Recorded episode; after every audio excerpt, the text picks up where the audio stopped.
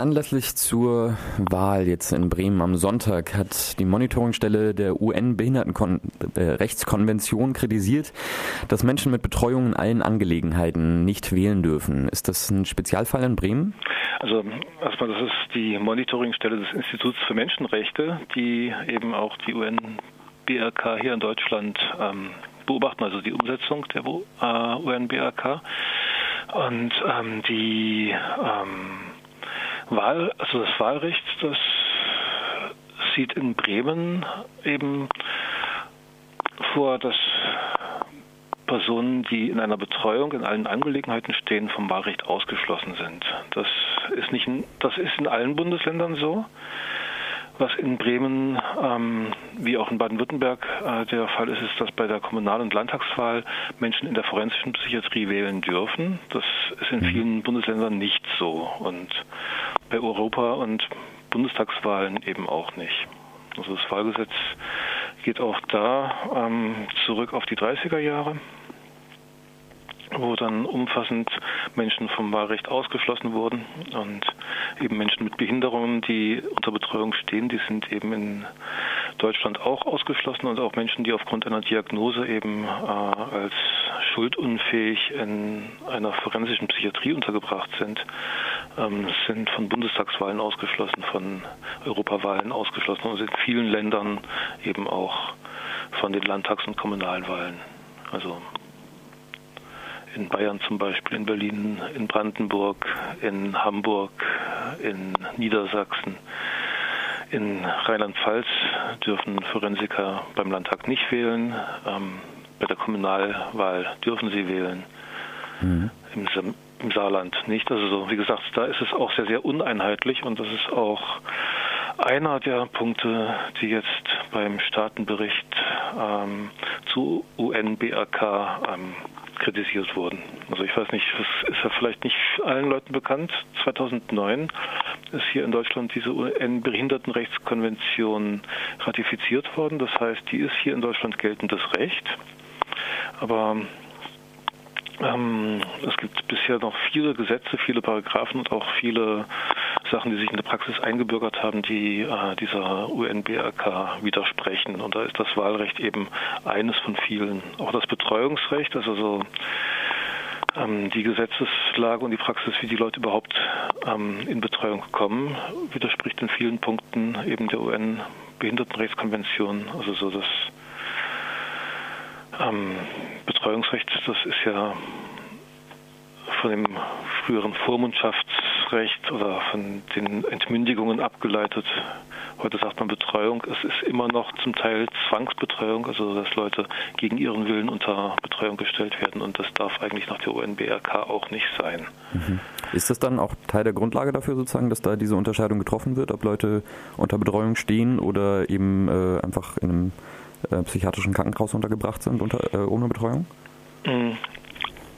Also Grundlage wofür jetzt? Für die für den Wahlentzug? Ja, genau, für den, für den ähm, Entzug des Wahlrechts. Ja. Also, das, also der Entzug des Wahlrechts, der ähm, betrifft alle Leute, die unter einer Betreuung stehen, egal ob die jetzt zwangsweise ähm, oder ohne Zustimmung eingeführt, also eine Betreuung, die alle Lebensbereiche umfasst. Das betrifft dann auch Menschen, die einfach sehr, sehr eingestrengt sind. Die UN-Behindertenrechtskonvention, die sieht eigentlich vor, dass ähm, Leute, die ihr Wahlrecht nicht ohne Unterstützung ausüben können, dass die eine Assistenz bekommen.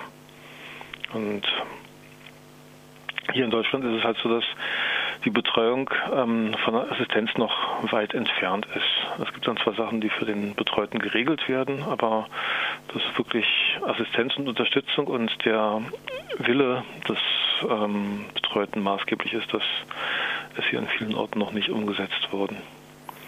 Also gut, mit dem Wahlrecht ist eine Sache, die wir dringend ändern müssen, aber das ist ja nicht der einzige Punkt, der bei der ähm, also bei, dem, bei der Staatenprüfung ähm, bemängelt wurde.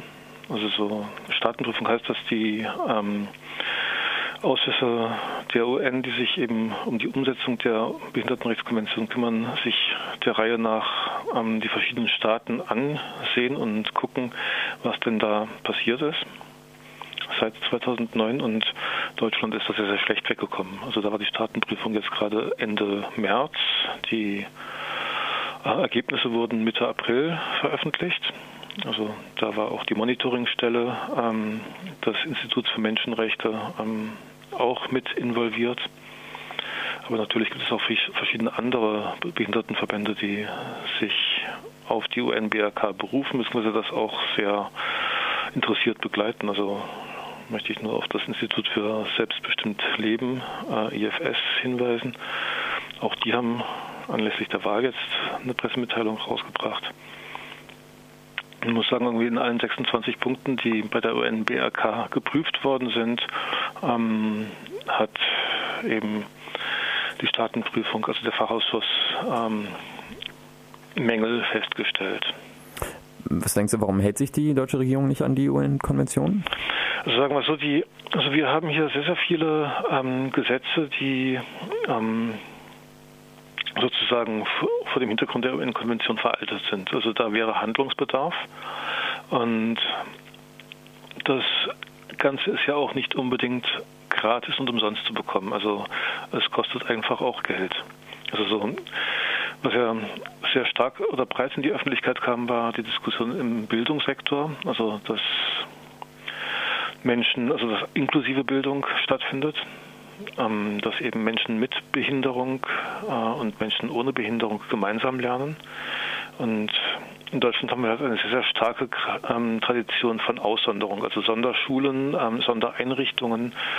Und viele Menschen denken ja auch, das wäre das Beste für die Kinder, wenn sie dort speziell gefördert sind, ähm, was sehr, sehr fraglich ist. Ähm, aber man kann auch nicht ohne jetzt einen Pfennig in die Hand zu nehmen oder Geld in die Hand zu nehmen, einfach die Kinder in die normalen Klassen bringen. Man muss den Unterricht dort eventuell auch umstrukturieren. Also wenn jetzt Menschen mit verschiedenen Lerntempo arbeiten, geht das nicht mehr, dass wir ein Lerntempo haben, an das sich alle halten müssen, sondern da müsste auch pädagogisch ganz stark umgedacht werden. Und wir haben ja zurzeit haben wir einen ähm, einen Druck eigentlich, dass ähm,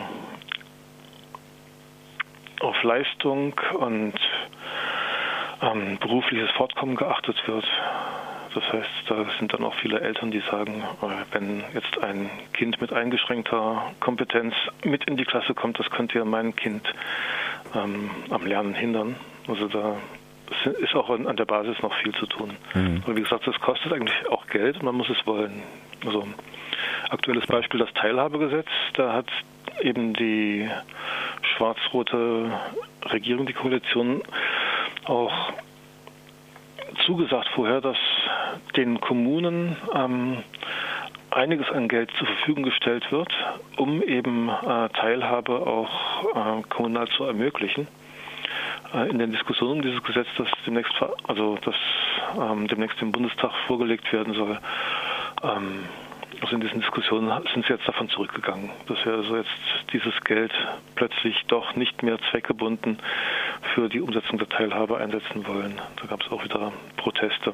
Also es ist einerseits eine Geldfrage, andererseits eben ähm, eine Tradition eben des Aussonderns des, ähm, der Sondereinrichtungen.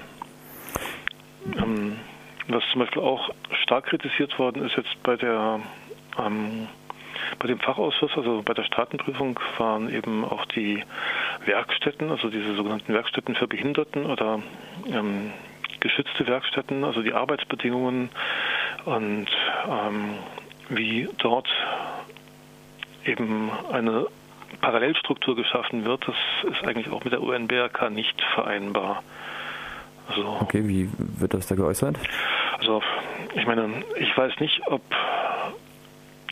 also, also die, es kommt einem vor, dass die Leute dort doch sehr entmündigt sind. Also so, man wird halt in die Werkstatt gebracht, das heißt, es sei gut, dort zu arbeiten. Das wäre ja dann ähm, auch gut für das Fortkommen und so weiter. Aber wo sonst hast du das, dass ähm, der Betrieb da mit den Leuten in Urlaub fährt und ähm, die Menschen haben dort keinerlei Arbeitnehmerrechte. Also so, mhm. da das eine geschützte Werkstatt ist, äh, bekommt die Werkstatt eben Geld dafür, diese Leute zu beschäftigen. Aber die Leute selber bekommen kaum etwas für ihre Arbeit. Also so ein Tageslohn von drei Euro ist zum Teil schon viel. Und ja, es gibt keine Möglichkeit, dann einen Betriebsrat zu gründen oder ähm, einer Gewerkschaft beizutreten. Also so, das ist dort auch eigentlich nicht gang und gäbe. Also wir haben hier immer noch so ein Zweiklassensystem da. sind die Menschen mit Behinderung, ähm, denen geholfen werden muss und so weiter und so fort. Aber es ist von Inklusion, von äh, dass ihnen assistiert wird, ähm, eben selbst zurechtzukommen, davon sind wir noch weit entfernt. Ja, und die Absurdität jetzt des Wahlrechtsentzugs für Menschen mit Behinderungen unter Betreuung zeigt sich ja vielleicht auch äh, wieder an der Beteiligung jetzt in der Bremer Wahl, wo weniger als 50 Prozent der Wahlberechtigten überhaupt ähm, gewählt haben. Ja, und eben da sagt dann auch ähm, zum Beispiel die Frau Anade, sie ist vom Institut für selbstbestimmt Leben, die, die sagt auch irgendwie, bevor man jetzt jammert darüber, dass so wenig Leute zur Wahl gehen, soll man doch wirklich erstmal das Wahlrecht auch für alle durchsetzen.